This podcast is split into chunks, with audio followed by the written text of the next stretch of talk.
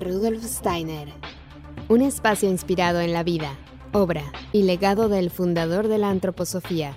Un camino de conocimiento que conduce lo espiritual del ser humano a lo espiritual del universo. Palabra de Rudolf Steiner. Hola, ¿qué tal? ¿Cómo están? Muy buenos días. Yo soy Caro Hernández. Gracias por acompañarnos una vez más aquí en Palabra de Rudolf Steiner. Y hoy tenemos una invitada maravillosa, muy cariñosa. Estoy segura que les va a encantar. Ella se llama Natalia Vera Canales, es chilena, es maestra Waldorf de preparatoria y primaria y también tiene un máster en neurociencias enfocada en el área educativa y actualmente está trabajando en el primer proyecto educativo Waldorf en León, Guanajuato, México. Así que le doy la bienvenida a este espacio. Gracias por acompañarnos, Natalia. Bienvenida a Palabra de Rudolf Steiner. ¿Cómo estás? Muy bien, muy emocionada, Caro. Muchísimas gracias por esta oportunidad. Me siento honrada de poder estar aquí contigo en tu bello programa. Muchísimas gracias. Nosotros también, siempre que vienen nuestros invitados a enseñarnos, para nosotros es un lujo y la verdad que eh, la gente que nos escucha lo agradece mucho. Y este tema que hemos tocado varias veces, esto de la crianza con amor, esto de ser observadores a nuestros niños en el primer septenio, en el segundo, en el tercero, es algo que nos parece muy importante recalcar porque siempre hay cosas que como tenemos un límite de tiempo no tocamos. Y en esta ocasión me gustaría que nos compartieras esta parte que es tan interesante de reflexionar, ¿no? Tú antes de la entrevista me, me comentabas una pregunta que me parecía muy importante pero que se nos pasa a veces, ¿no? ¿Qué queremos para nuestros hijos? Qué bello, sí. Efectivamente, a veces traemos a nuestros niños a nuestras vidas sin preguntarnos qué queremos realmente para ellos. Y cuando yo le hago estas preguntas a las familias y digo, ¿quién quiere la felicidad para sus hijos? Y todos levantan la mano, ¿verdad? Y yo digo, qué bueno, porque si la otra mitad no la hubiesen levantado, me, me retiro. Entonces, efectivamente es felicidad, pero ¿cómo llegamos a entregarles esta felicidad a través de entender qué es lo que ocurre en esta etapa de sus vidas y nos podemos enfocar esta vez en el primer septenio, que podríamos hablar entonces desde los 0 a los 7 años, cuando es el momento crucial, más importante, de entregarles todas las herramientas para la vida. Y a mm. partir de eso, claro, a partir de eso tú te das cuenta de cómo va a ser después su primera infancia, después su preadolescencia, su adolescencia, y eso está a viva voz, es decir, eduquémonos nosotros los padres, madres, para educar y criar respetuosamente a, nuestros niños. Esta es la clave y me parece un desafío muy fuerte para todos nosotros, porque como bien dices, llegan nuestros hijos al mundo y queremos repetir o evitar lo que hemos vivido. Son estas dos opciones, ¿no? O yo voy a hacer como mis padres me enseñaron, o voy a evitar serlo si consideramos que fueron muy malas las, las formas en las que nos educaron nuestros padres. Y entonces vienen a nuestra mente muchísimos temas, o sea, hay un debate muy fuerte de si golpear a los niños, no golpear a los niños, si gritar a los niños, no gritar a los niños, porque no tenemos muy claro el límite, no sabemos cuándo el niño está poniendo a prueba al padre, ¿no? Si lo está poniendo a prueba o no, hay, hay también esas preguntas. En fin, es un mundo nuevo para todos nosotros y, la, y yo creo que aquí algo que sorprende mucho es que no nos sabemos relacionar con el otro. ¿No? Cuando te, conviertes en padre, en madre, dices, uy, creo que estoy tratando a mi bebé de, dos o tres meses como a un adulto, a mi hijo de un año como a un adulto, desconozco por completo el mundo infantil. Sucede mucho que como los, las familias no quieren repetir las figuras que se vivieron hace muchos años atrás en donde éramos muy reprimidos, entonces hoy en día se piensa que la educación, la crianza tiene que ser muy libre, muy laissez-faire, es decir, eh, permitámosle que haga lo que quiera, total después cuando sea adolescente le ponemos los límites, pero es todo lo contrario. Entonces, yo quisiera comentarte un poco de una manera muy romántica, yo lo digo, lo expreso así, porque cuando nuestro niño o niña llega a este mundo, llega a través de algo emocional, algo espiritual que se conecta y que trae y que debe llegar a este cuerpo físico, ¿verdad? Que es este niño que se está gestando Y cuando esto sucede, llega a este mundo y nosotros, los padres, madres, maestros, educadores, su entorno, su familia, debe recibirlo. Y yo lo llamo una vasija contenedora. O sea, nosotros somos los que le colocamos este límite a este cuerpo bello, vital, a este líquido vital que llega. Mm. Pero si no es con un límite, es como si tuvieses un platillo plano, ¿verdad? Se vacía, se sale de ello y finalmente, ¿qué es lo que obtienes? Un niño molesto con el mundo, un niño inseguro. Entonces, por eso hablamos de, lo, de estos límites con amor, sin necesariamente llegar a la violencia, al castigo, a las malas palabras, porque existe la violencia no solo física, sino que también existe la violencia emocional. Eh, hay una violencia como inclusive hasta de sobreexigirles tanto antes de la edad que corresponda, y eso también es violentar sus derechos, ¿no? Acelerarle los procesos. Entonces, es muy bonito hablar y entender de cómo Rudolf Steiner, que es eh, nuestro mentor, menciona cómo se deben respetar cada una de las etapas de desarrollo del niño y por eso él habla de los septenios. Y el primer septenio lo que buscamos es que él pueda sentirse seguro, segura, a través de observar un mundo que debe ser un mundo bueno, ¿verdad? Un mundo sin presión, un mundo sin estrés, un mundo sin culpa.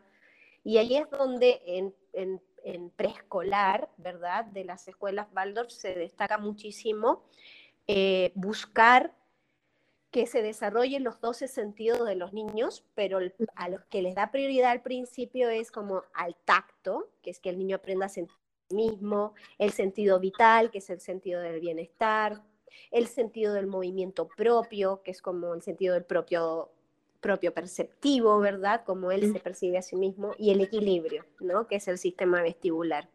Entonces, les permitimos en preescolar, y, y suena fea la palabra permitimos, pero finalmente es nuestro, nosotros los maestros y maestras somos los garantes de que esta etapa se desarrolle de manera natural, sin presionarlos a nivel académico, porque eso es lo que está sucediendo hoy en día. Y yo a veces le pregunto a las familias y te pregunto a ti, Caro, querida, ¿tú quieres que tu hija a los 7, 8, 10 años te mantenga económicamente, que sea un genio? pues no, la verdad que no. Entonces, ¿para qué le adelantamos procesos si primero tiene que obtener herramientas para la vida, de la voluntad de salir adelante frente al mundo, pararse y decir, yo puedo resolver esto porque me estoy conociendo, me estoy reconociendo, estoy llegando a este cuerpo desde una ensoñación que existe, ¿verdad? Cuando llega este, esta almita a este cuerpo maravilloso que preparó mi padre, mi madre para mí, pero dame tiempo, dame tiempo de prepararme antes de llegar al intelecto. Primero debo trabajar este cuerpo físico. Claro, y ahora mismo estoy recordando esta parte de algunos padres nos molesta que nuestros hijos menores de siete años se equivoquen. ¿No? Mm. molesta y se lo hago saber, que no te equivoques, ¿no? Es esta, esta, rabieta que hacemos los padres como niños pequeños y nos olvidamos que están aprendiendo, ¿no? Que si lo pones a acomodar los huevos, seguro a alguno se le va a caer. Pero no por eso, no, no le voy a dejar el, eh, no le voy a quitar la oportunidad y tampoco le voy a humillar, ¿no? Por supuesto. En esta etapa les tenemos que permitir equivocarse porque con eso ellos aprenden. O sea, la equivocación es un aprendizaje y hasta el día de hoy nosotros los adultos no sucede eso. O sea, los niños tienen que saber que están en un entorno seguro gracias a su familia que los contiene, como te decía yo, esta vasija contenedora que les coloca estos límites donde, sí, mi vida, vas a poder hacer esto, pero primero vamos a cumplir nuestras labores, nuestros deberes, y todo eso en función de algo que debe ocurrir orgánicamente en la familia, no como una obligación o un gesto de desagrado en torno a lo que está sucediendo, porque la belleza debe existir en este periodo, la bondad, la magia, la fantasía. Por ejemplo, si tienes que cruzar la calle con tu hijo o tu hija, en vez de decirle, ya solo dame la mano porque yo soy tu mamá y yo te voy a, te ordeno que así sea, puede ser, mira, cuidado que van a cruzar los cocodrilos, dame la mano, eh, cuídame, y la magia, la fantasía, el juego, a lo cual ellos tienen pleno derecho, se mm. convierte en un mundo tan bello para sus vidas, en donde todo se vuelve armónico, porque qué mejor que disfrutar a tus hijos y a tus hijas en vez de decir, ay, caramba, hoy día me hizo una rabieta que no lo soporté, estoy tan descompuesta por eso. Entonces, hagámosle un mundo armónico, bello, pleno de sabiduría para nosotros primero como mamá, papá, eduquémonos, eduquemos al entorno familiar también para entregarles esta contención, esta protección, pero a la vez esta guía que ellos necesitan. Necesitan ser tomados de la mano para saber hacia dónde va su rumbo. De lo contrario, este líquido vital que se derramó en este platillo que llegó, ¿verdad? Es un niño molesto, un niño con dificultades para desarrollarse socialmente, con dificultades para tolerar la frustración que está ocurriendo muchísimo hoy en día. Es cierto. Y, bueno, también tener cuidado con, con estos adultos que a veces somos narcisistas, ¿no? Eh, es que yo siempre digo que siempre vamos sobre líneas muy delgadas. El decirle yo al niño, haz esto porque lo digo yo, porque lo quiero yo, porque si no me enfado yo y porque eh, que muchas veces es un recurso, ¿no? Quiero que se lave los dientes y hazlo ya porque si no me voy a enfadar y entonces tratamos de ser lo más saludables dentro de nuestros límites, pero es que, como, como decías al principio, cuando nos convertimos en padres tenemos que hacer un trabajo o tendríamos que haberlo hecho previamente, eso sería lo ideal. Pero bueno, nos agarra ya en el camino y, y, entonces es un poco un esfuerzo el que tenemos que hacer, es la invitación, ¿no? A no quedarnos con lo que ya conocemos y ya sabemos, sino buscar estas nuevas pedagogías, estas nuevas maneras de ser, de convivir con los niños. Para mí, de verdad que me parece muy nuevo este mundo y como decías también, caemos en el dejo que el niño mande, gobierne, haga lo que le quiera,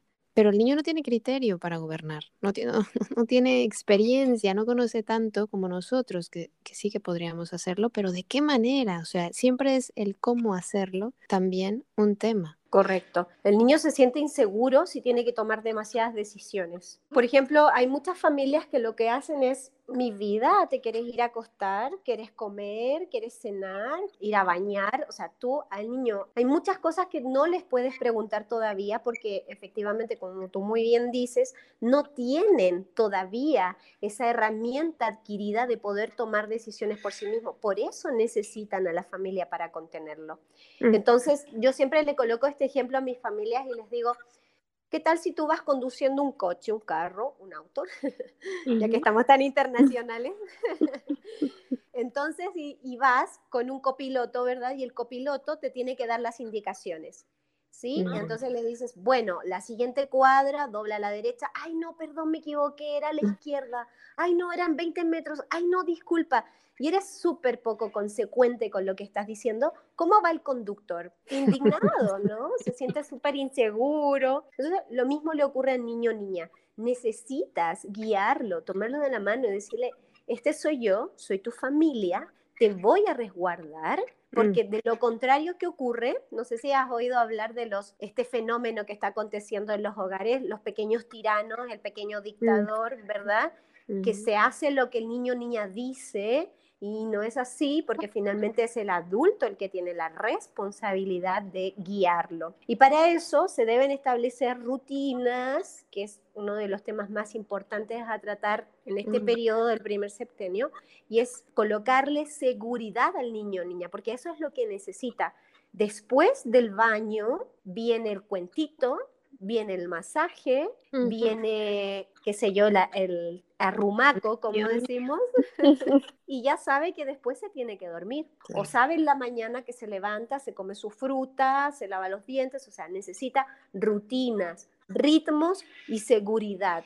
Y eso es un niño protegido, resguardado, con un enlace emocional que la familia le debe propiciar. Cuando un niño tiene que tomar decisiones por sí mismo ah, en este primer septenio, es un niño realmente enojado con el mundo.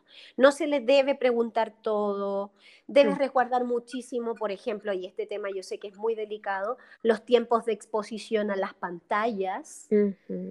que yo sé que para eso tendríamos que hacer un capítulo aparte, mi querida Caro, porque de verdad están obteniendo demasiada información que no la necesitan, imágenes mentales que todavía no está preparado para sostenerlas. Imagínate un niño de 4 o 5 años que vea un tsunami, eh, un terremoto, un accidente de tránsito, la guerra, eh, pandemia. Entonces tenemos que cuidar mucho este ser maravilloso, luminoso, que está llegando a este mundo, que se está encarnando en este cuerpecito físico. Entonces tenemos que cuidar eso, protegerlo, acompañarlo en sus desafíos. Si un mm. día no quiere, por ejemplo, como te decía, parte de las rutinas y los ritmos que tiene que tener, tiene que tener responsabilidades, obviamente de acuerdo a, a su edad. Entonces, si un día no quiere recoger los juguetes, que estoy segura que levante la mano todos los auditores que les ha tocado, vivir eso con sus pequeños, pequeñas, de que por favor puedes recoger y entonces si no lo hacen, lo retan, lo castigan.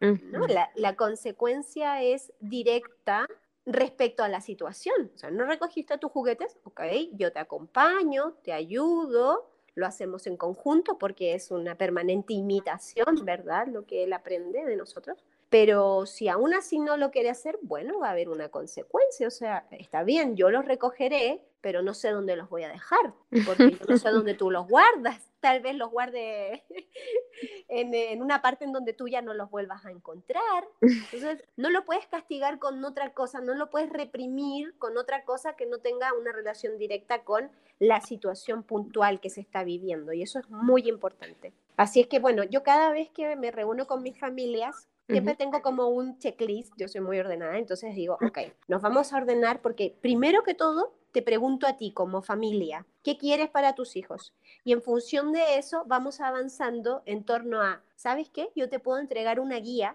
para educar conforme a lo que realmente el niño o niña necesita en esta edad, ¿verdad? En este primer septenio del que estamos hablando tan bellamente, que es maravilloso, o sea, es donde tú más debes amar, cuidar y respetar a tu hijo o hija.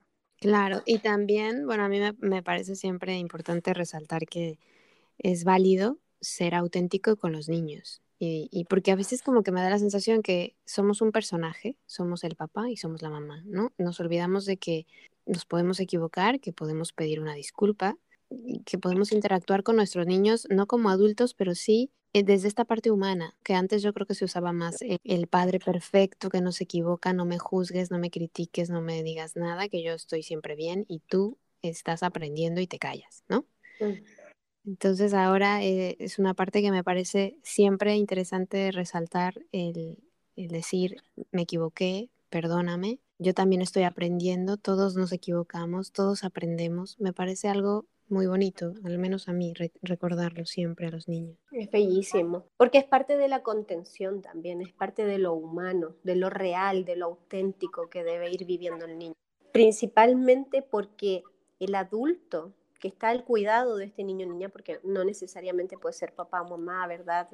A veces hay situaciones de la vida que, bueno, estos padres parten y se quedan con algún cuidador o un tutor y finalmente, esta persona también tiene que tener esa responsabilidad y ese respeto y esa contención. Y también yo siempre les he dicho a las familias, y es muy bonito lo que tú dices, porque cuando algo se vuelve auténtico, se vuelve real y se vuelve mucho más amoroso, se vuelve más cálido, porque también Steiner habla de, dentro de sus 12 sentidos que él describe, habla de la temperatura, pero no, no, no necesariamente la temperatura corporal, habla de la temperatura de la armonía en una relación, de la calidez en una relación, de la entrega. Entonces yo a la familia les digo, ¿sabes qué?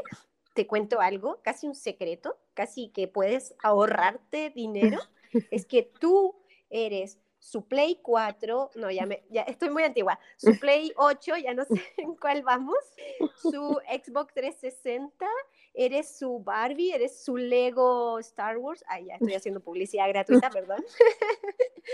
Y entonces te das cuenta que eres tú, el ser más importante para ese niño o niña. Inclusive colocas una caja de cartón, un, padre, un par de piedritas, eh, de tablas, y puedes armonizar con ellos y jugar y entregarles ese momento de apego tan importante para nuestro niño o niña porque todavía está llegando.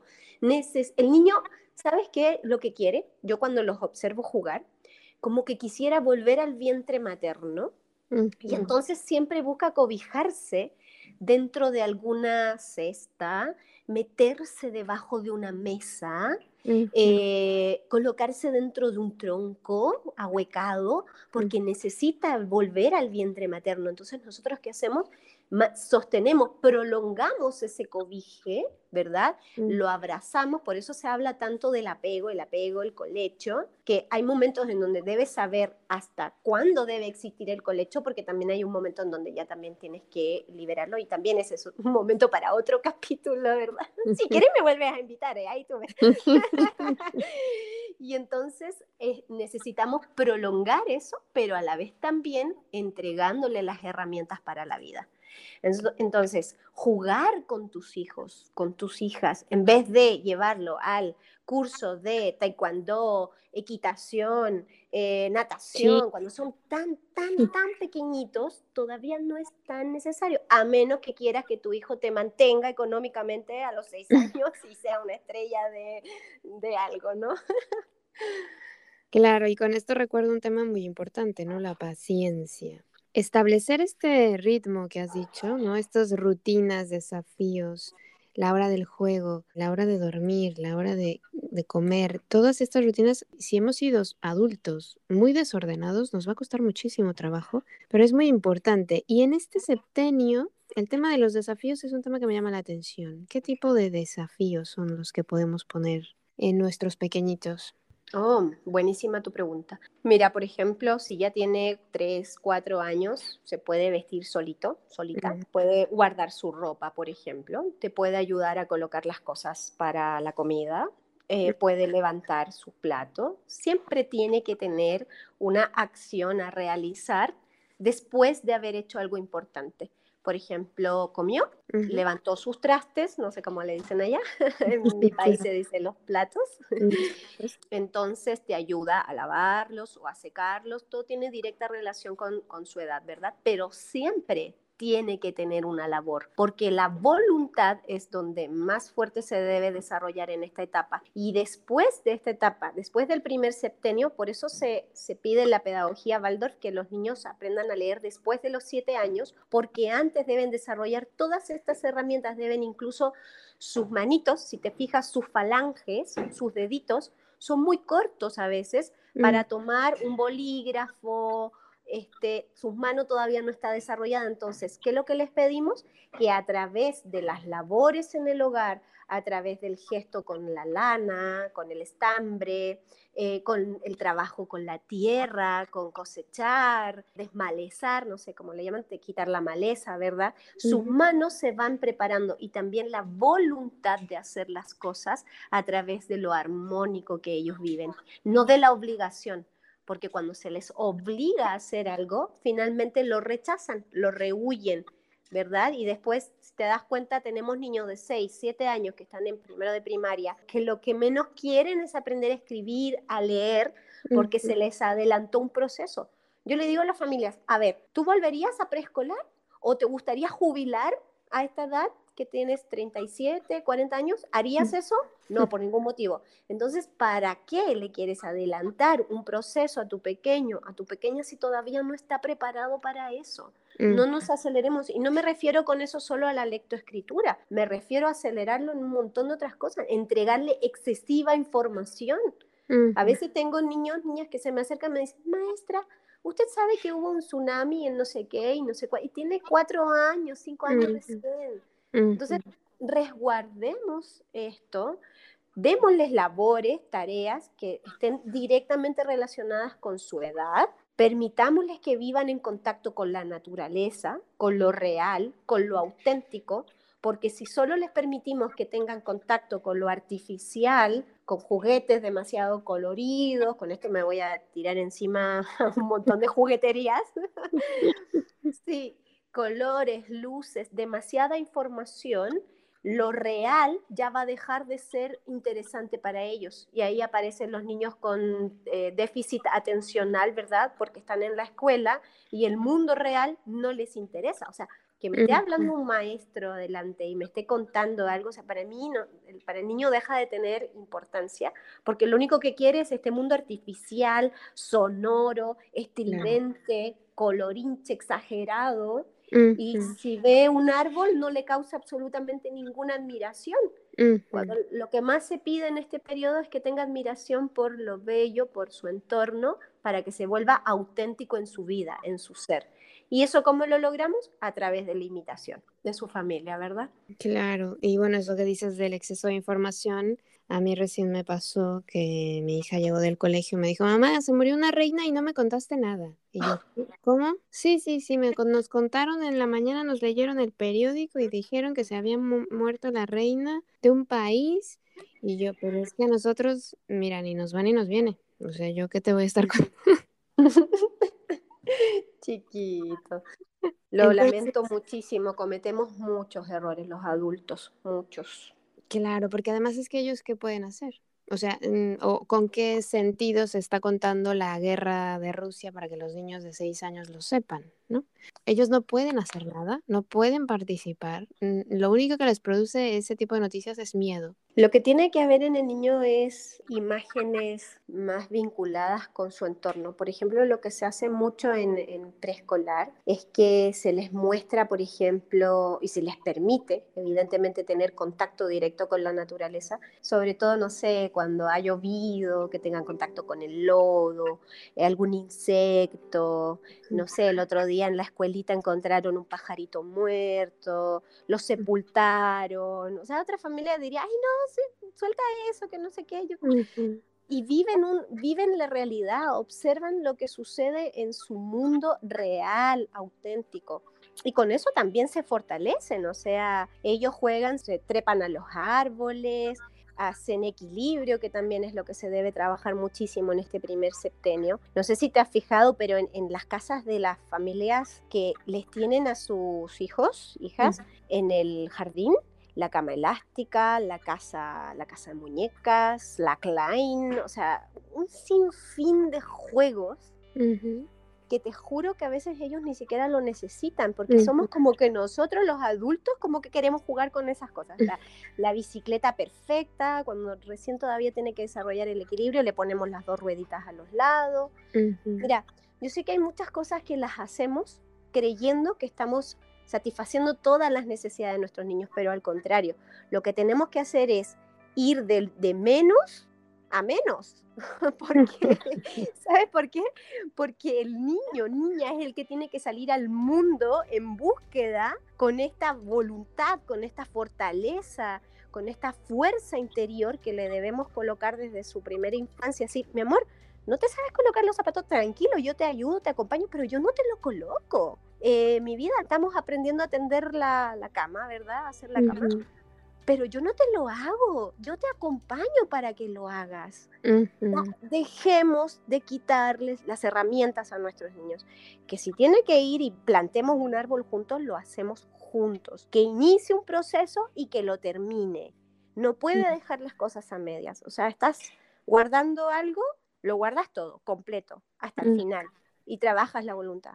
¿Qué está sucediendo hoy en día en el mundo? Salen los muchachos a trabajar, algo no les agradó, eh, renuncian inmediatamente, el mundo se vuelve demasiado grande para ellos y terminan con eh, enfermedades psiquiátricas graves. O sea, estamos hablando de, altas tasas de depresión en adolescentes, en jóvenes, y perdón lo que voy a decir tan fuerte, pero hasta de suicidios. Claro porque el mundo no es como les enseñaron en su casa que era, todos obedecer sus órdenes y sus caprichos. Y era todo perfecto.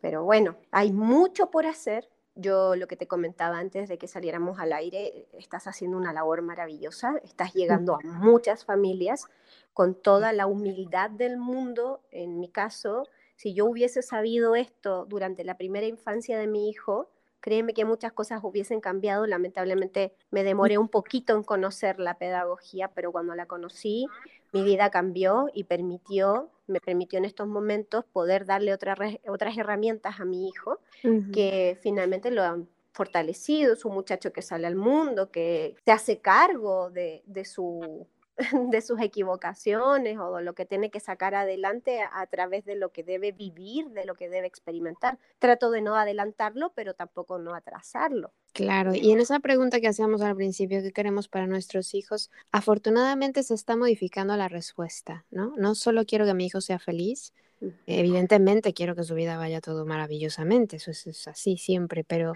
me gustaría que aprendiera a disfrutar del camino, ¿no? Y que sepa y que sea consciente de que vendrán adversidades y que habrá que practicar la resiliencia y que habrá que superar ciertas cosas, pero que más allá de eso, más allá del miedo, te encuentras con esa luz, ¿no? Ese calor, esa, ese triunfo, ese logro que siempre fortalece algo interiormente.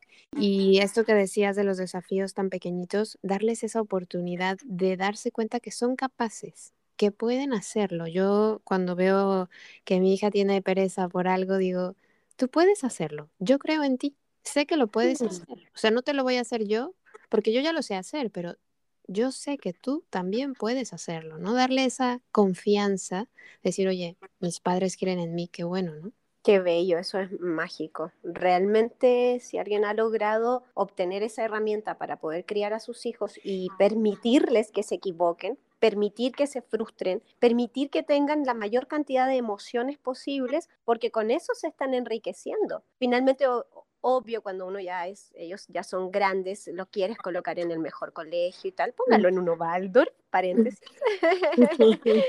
Pero la idea es que sí sientan muchas emociones. Hay grandes autores que hablan al respecto, la emocionalidad de nuestros niños.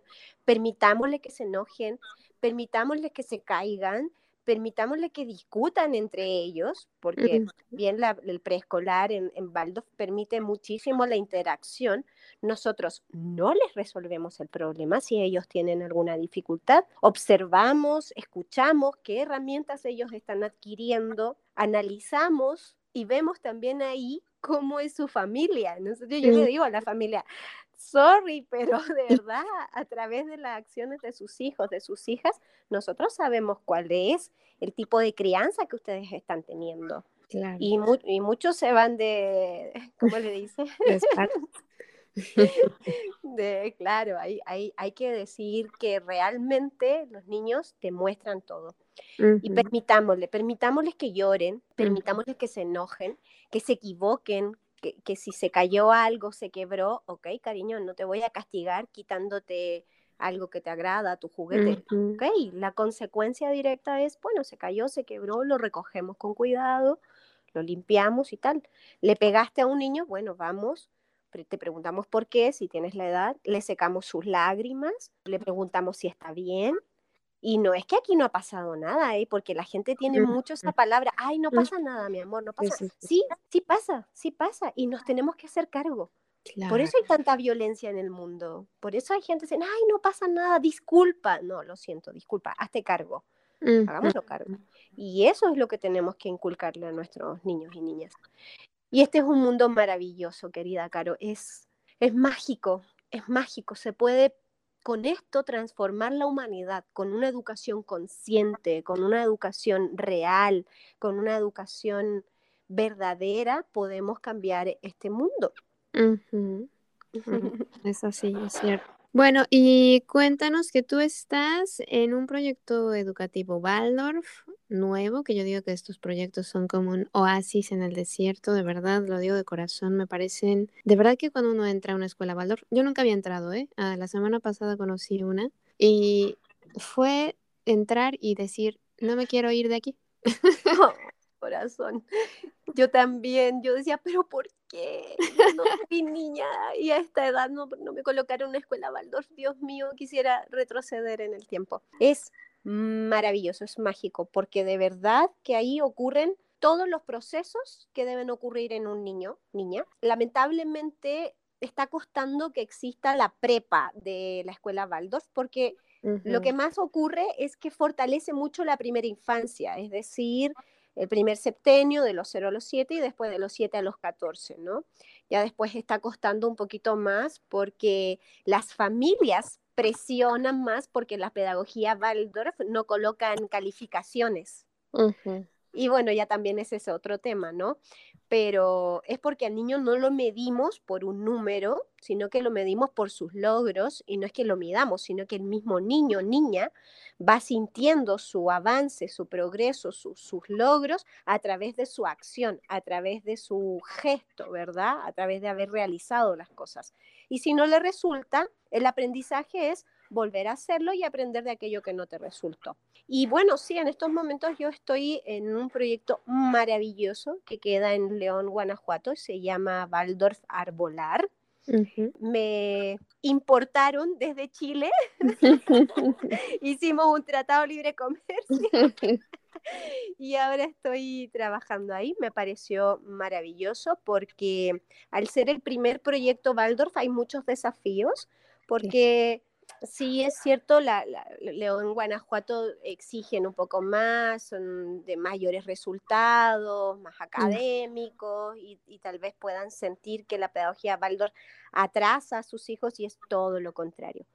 Todo lo contrario. O sea, yo te coloco un niño que a, a futuro salió de un colegio Waldorf versus un niño que que salió de la pedagogía tradicional, y un niño de una escuela Waldorf va a tener mucha sed de aprender, porque como no se le presionó para que aprendiera antes de tiempo, entonces su curiosidad se mm. va a desenvolver de manera mucho más natural y espontánea, versus un niño que se ve un poquito más obligado a rendir por calificaciones. Porque no sé si te has fijado cuando conoces un niño y le dicen, ¿cómo estás? Con suerte le preguntan cómo estás. Y después le dicen, ¿y cómo te va en la escuela? ¿Qué notas te sacas? ¿Qué calificaciones te sacas? Entonces, el pobre niño, si se saca una baja calificación, y me sucedía a mí, no sé si a ti te sucedió, yo me sentía mala. Yo sentía que era una mala persona si me sacaba una nota deficiente.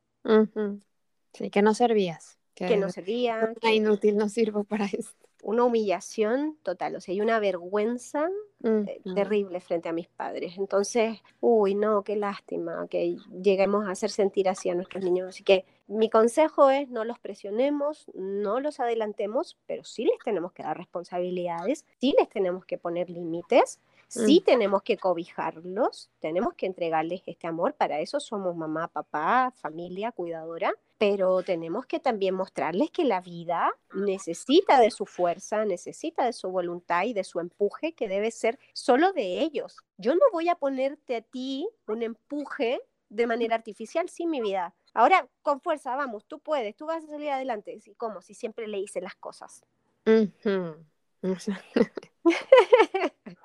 Claro, ese es el, el punto también, ¿no? Como que decimos, bueno, cuando sea grande le voy a enseñar esto, cuando sea grande le voy a decir que no lo haga así, cuando sea grande, pero es que es en el camino que vamos construyendo esos valores y además, como decías lo de las notas, que es tan triste, porque nos enfocamos en algo que luego a la hora de aplicarlo a la vida cotidiana no hay aplicación. ¿No? O sea, que mi hijo haya sacado 10 en ciencias naturales no quiere decir que a la hora de convivir en la naturaleza y con los animales lo va a saber hacer, ¿no? Porque si nunca había visto un insecto y le da horror o no sabe admirar un árbol, no sabe, ¿no? Eh, conocer las capas de la tierra, lo que sea. O sea, todas estas cosas que te dan una dimensión de la vida que no te la dan, como decías, los juguetes de plástico, los juguetes que tienen pilas, que los niños se aburren, rápidamente se aburren de los juguetes que ya están hechos. Es tan bello cuando los ves a ellos observar la naturaleza. Uy, mm. pero es, es mágico. Yo, bueno, me quiero aprovechar de tu programa, pero yo quiero saludar a mi familia, a mi mamá, a mi papá, a mi hermana, a mi hijo, a mi esposo, a las personas más importantes de la vida, mi abuela y mis amistades, porque cada una de estas personas que han formado parte de mi vida me han mostrado un mundo bello, un mundo real. Y cuando yo era muy niña, y también quería aprovechar de decirle esto a las familias, por favor, entreguenles a sus hijos, hijas, experiencias que los lo saquen de su zona de confort, ¿verdad? de estos paradigmas que tenemos a veces, decir, ay no, si hacemos esto, eh, qué sé yo, le, se puede dañar. No, mi papá a mí me enseñó a nadar muy pequeña, me entregó la confianza para hacer muchas cosas y hoy en día, bueno, hasta bombero soy porque sentía que el mundo necesitaba así como, ay, este coraje que me entregaron, mi mamá me entregó la bondad, la admiración por, por lo humano, el respeto por el otro. Entonces, cuando tú tienes padres, mamá, papá, que son conscientes de esto que le deben entregar a tus hijos, de verdad tus hijos después se lo retribuyen al mundo. O sea, yo tuve muchísimas oportunidades de trabajar en empresas, qué sé yo, pero yo decía, no, yo tengo que hacer algo social, mm. social, social, altruista, entregar, eh, tener contacto con la naturaleza. En estos momentos soy andinista, he subido un montón de mm. volcanes y cerros en Chile, entonces te entregan eso y tú después como adulto lo proyectas, entregas cosas bellas al mundo también. Entonces, no sé si te acuerdas de esta película Cadena de Favores. Mm, no. Eh, ahí yo después te, te, recomiendo que la veas. Y en donde el niño dice, ok, a mí me entregan algo bello y yo también después lo devuelvo. Y a mm. quien yo se lo devuelvo, esa otra persona también se lo devuelve al mundo. Y así hacemos una cadena maravillosa para entregarle al mundo bondad, eh, altruismo. No seamos egoístas, hagamos un voluntariado. Si ya mm. somos adultos, somos grandes, hey, démonos tiempo también para devolverle al mundo lo bello que nos ha entregado.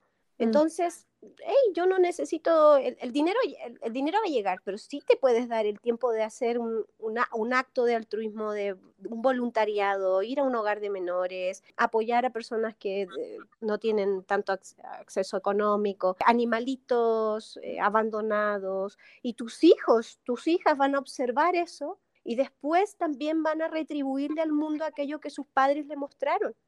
Entonces, si hoy en día queremos un mundo mejor, hagamos, tengamos la acción, hagamos un mundo mejor a través de nuestro accionar, no del, del bla bla, de mirar el Instagram todo el día, hacerlo correr, ay, voy a hacer esto, ay, sí, voy a construir esto, voy a reciclar esto otro, y no haces nada, y tu hijo te ve todo el día con el celular, y finalmente no hay una, una congruencia entre lo que dices y haces. Entonces, hagamos las cosas bien, hagámonos cargo, seamos respetuosos, seamos responsables de, haber decidido ser mamá, papá, de ser una familia y tomemos esto en nuestras manos y miremos hacia adelante porque es el futuro que estamos creando. Ay, me apasiono a veces. No, si tienes toda la razón, es un gran mensaje y, no podemos olvidarlo. De pronto se nos olvida, queremos competir, queremos que nuestro hijo sea el mejor en la escuela. Y para esta sociedad yo creo que lo más importante son los valores y lo que podamos donar. El niño yo creo que tiene de nacimiento esta necesidad de ayudar y se ve. ¿No? Cuando está con un perrito lo quiere ayudar, cuando está con mamá y papá y es muy pequeñito, tres años, quiere barrer, quiere limpiar si te ve haciéndolo, ¿no? Yo te ayudo, yo, yo esto, yo el otro. Somos nosotros los que después se lo quitamos, les quitamos esa iniciativa. No, tú no, que me quitas el tiempo, no, tú que no me estorbas, lo haces más despacio. Entonces, tener presentes todos esos momentos y darles la oportunidad. Han llegado a nuestra vida, son parte de nuestra familia y ahora vamos a, darles para que después ellos tengan algo que ofrecer al mundo. Oye, bello lo que dices, bellísimo. Efectivamente, no tenemos paciencia o no nos damos el tiempo, pero sí, efectivamente hay que tener el tiempo porque ellos se van a tardar un poquito más, pero sí van a querer hacerlo. Ellos traen la bondad natural del ser humano. Una vez a mí una persona me preguntó, bueno, ¿y por qué quieres ser profesora? Si podrías ser, y aquí ya me voy a subir un poquito el ego, ¿no? Me decía, pues si podrías trabajar en una empresa, una ingeniería, pues ser la gerente de no sé qué. Yo, lo siento, ¿sabes por qué?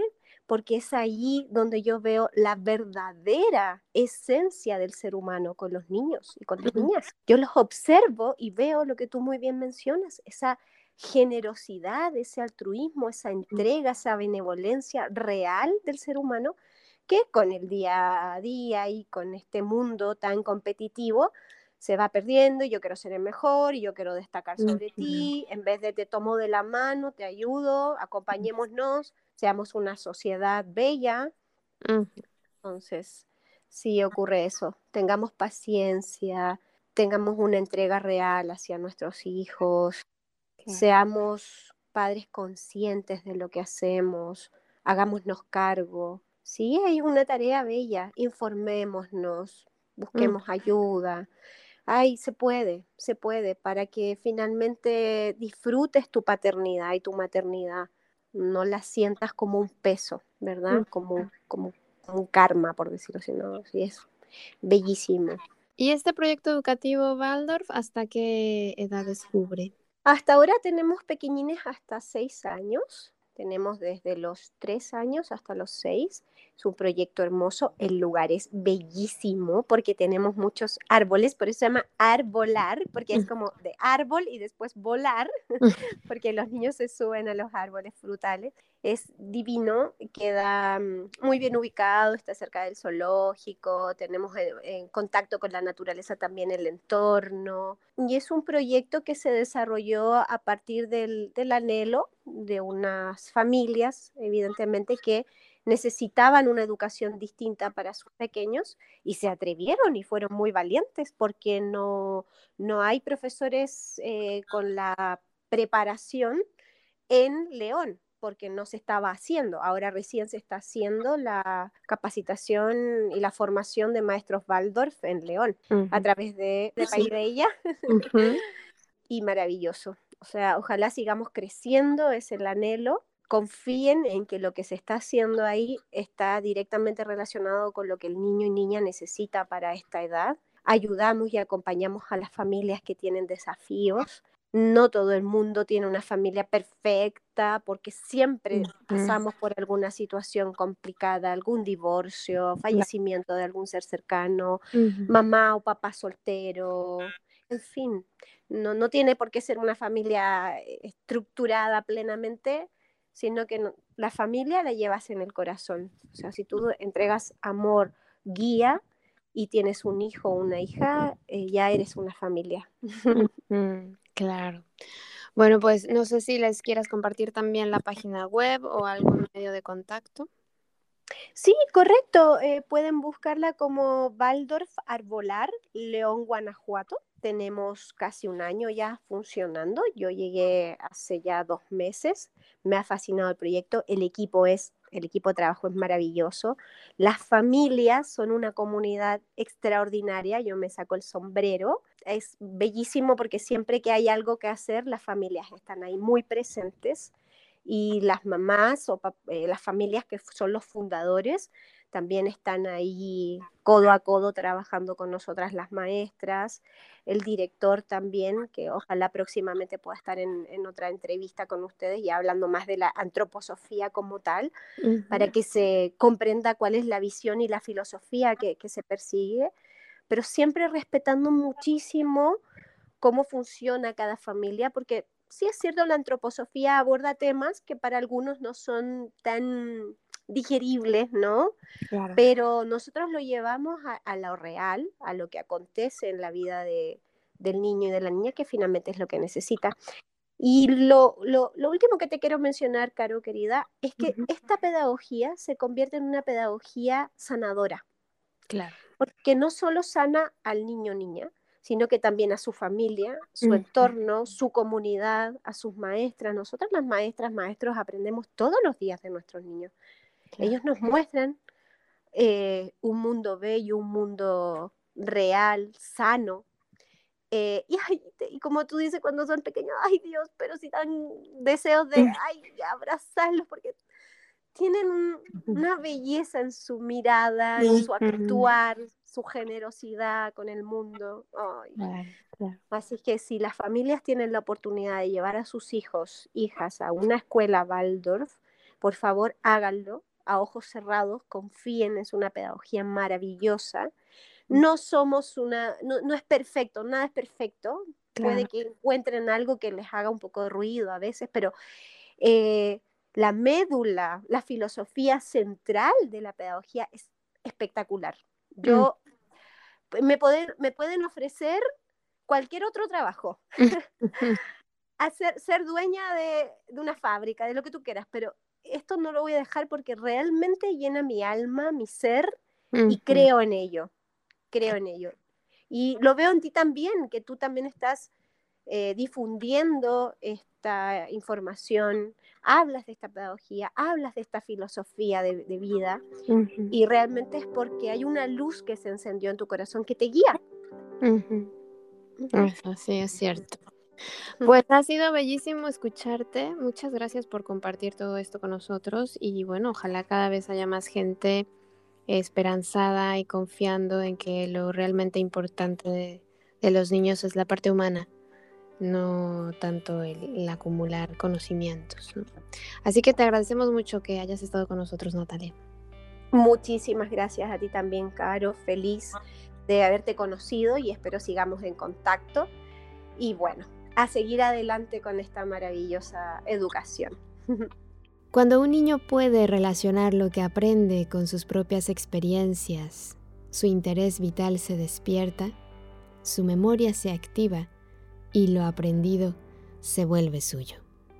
Muchísimas gracias a Natalia por haber estado con nosotros, por recordarnos esto que Rudolf Steiner también compartía y que creía que decía acerca de los niños es tan importante el primer septenio como todos los demás, pero no podemos olvidarnos de poner atención en estos primeros siete años que son la base de un adulto saludable, de un adulto que pueda desarrollarse y cumplir adecuadamente con todas esas misiones que trae y que aportará a este mundo. Así que espero que esta charla te haya sido de utilidad tanto como a mí como siempre. Y te recuerdo que estamos en contacto a través de nuestras redes sociales, en Facebook, YouTube e Instagram. Nos encuentras como Palabra de Rudolf Steiner, también en nuestra página web, palabra de Y ya sabes que contigo están siempre mis mejores deseos, que el sol brille mucho tiempo sobre ti, que el amor te rodee siempre y que la luz que mora en ti guíe tus pasos. Si así debe ser, nos escuchamos el próximo miércoles. Yo soy Caro Hernández. Gracias. Hasta la próxima. Escuchaste Palabra de Rudolf Steiner. Rudolf Steiner. Un espacio inspirado en la vida, obra y legado del fundador de la antroposofía.